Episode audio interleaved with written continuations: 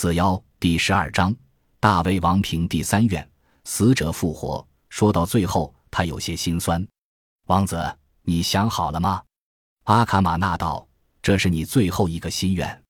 死者复活之后，你就要敲开西风，放我出来。想好了。”屈指圣面无表情。我会放你出来。魔鬼不再说话，烟雾翻滚的却更剧烈了。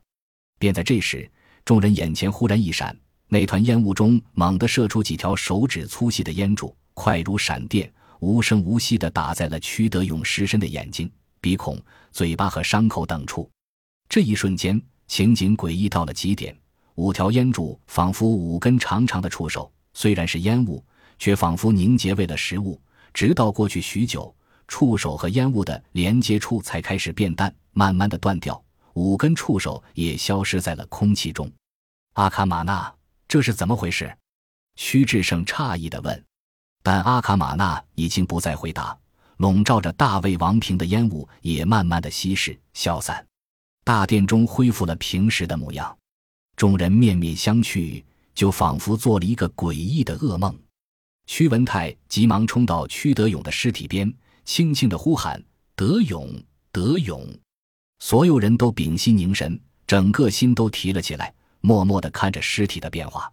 过了许久，阿树突然大叫：“他动了，手指头动了！”王宫大门此时已经变成了人间地狱，莫赫多的人已经撞破了城门，张雄却并未下令放箭。莫赫多到底身份特殊，如果伤了他，无论什么原因。高昌国都难以承受突厥人的怒火，因此连高昌的骑兵也未出动，只是张弓搭箭扼守四周，形成对富离兵的包围之势。莫赫多极为无赖，见张雄不敢放箭，干脆自己跑到城门口站着，命令壮木过来。张雄并未阻止，只是冷冷地看着。高昌王宫的城门在后，也抵不住壮木的冲撞。十几下之后，城门轰然破碎。傅离兵发出欢呼之声，然而就在傅离骑兵催动马蹄要冲进王宫之时，他们却赫然发现城门门洞里架起了好几重鹿角和栅栏，无数的长枪兵蹲伏在栅栏后严阵以待，每个人面前都有盾手手持大盾护持。就这点本事，莫赫多哈哈大笑，喝令冲锋。但接下来的一切令他瞠目结舌。那些鹿角尖刺朝外，令傅离骑兵放慢了马速。前面的傅离兵跳下马背，开始搬栅栏。想不到长枪兵们长枪突刺，一伸一缩之间，只听见噗噗噗的钢刃入肉声。傅离兵大声惨叫，纷纷倒地。傅离兵这才醒悟过来，对方不敢杀莫赫多，可不见得不敢杀自己，纷纷抽出弓箭，开始放箭。高昌盾手们将长盾一支。叮叮当当，密如爆豆的响声中，大部分箭卒都落了空。莫赫多大怒，喝令进攻。随即，双方就在城门洞里展开了一场惨烈无比的肉搏。傅离兵远比高昌苏卫精锐，人数也多，但张雄扬长避短，选择了狭窄的门洞作为搏杀的场所。人多的优势根本体现不出来。在精锐的战士到了这等密集的战场上。也避不开密如丛林的毛刺，区区一百多名宿卫，竟然把上千名傅离骑兵阻挡在了王宫之外。杀！杀！给我杀！莫赫多气的眼珠子通红，大声催促。傅离骑兵也红了眼，不少人催马狂奔，到了鹿角前纵马跃起，连人带马都被穿在了鹿角上。以这种自杀式的冲锋，险些撕开了枪盾兵防线。但高昌苏卫训练有素，死了一层便涌上一层，与傅离兵贴身搏杀。不到一炷香时间，门洞内层层叠叠都是人尸马尸，几乎垒了一个人高。莫赫多气得暴跳如雷，却没有办法。这时，张雄忽然哈哈大笑：“莫赫多舍，告诉你一个好消息，大魏王平最后一个心愿已经许下，我家二王子复活了。”莫赫多顿时呆若木鸡。正在厮杀的战士们也惊呆了，仿佛一道凝固的海浪。整个夜晚就这么悄然死去，只有火把的光芒在簌簌颤抖。王宫家庙中，所有人都被一股灵魂的震颤与恐惧所笼罩，连屈文泰也被死者的复活震惊到了，惊恐地看着屈德勇的尸体，竟没有扑上去。比起失而复得的喜悦，难言的恐惧让他浑身颤抖。唯一冷静的人只有玄奘，他凝定的禅心经过短时间的震颤之后，很快便恢复了平静，口中诵念《般若波罗蜜多心经》，观自在菩萨行深般若波罗蜜多时，照见五蕴皆空，度一切苦厄。舍利子，色不异空，空不异色，色即是空，空即是色，受想行识亦复如是。舍利子，是诸法空相。不生不灭，不垢不净，不增不减。玄奘的诵经之声越来越大，整个大殿内都回荡着浑厚神秘的梵唱，众人的心神这才渐渐凝定了下来。这个时候，屈德勇整个手臂都开始动弹，眼皮也开始抖动，似乎想睁开，但又被来自幽冥的鬼物强行压住了。大殿之内冷飕飕的，每个人却都汗流浃背，便是内心最喜悦的屈文泰。此时也不敢上前，玄奘的颂唱声越来越急。舍利子，是诸法空相，不生不灭，不垢不净，不增不减。是故空中无色，无受想行识，无眼耳鼻舌身意，无色声香味触法，无眼界，乃至无意识界，无无明，亦无无明尽，乃至无老死，亦无老死尽。尽字一出，就见屈德勇身子猛地扬起，嘴一张。哇地喷出了一口黑血，随即倒在了木板上，一动不动了。众人不禁发出了一声惊呼。玄奘充耳不闻，只是诵念着经文。屈文泰却再也忍不住了，冲上去抱着屈德勇的肩膀摇晃了起来。德勇，德勇！众人又是一声惊呼。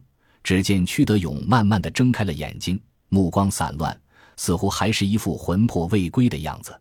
但这已经让屈文泰惊喜交加，老泪纵横。他嗓音颤抖，哇的痛哭了出来：“德勇，你活了！德勇，德勇！”屈文泰失声痛哭，这种失而复得的喜悦几乎让他不知该如何表达自己的心情。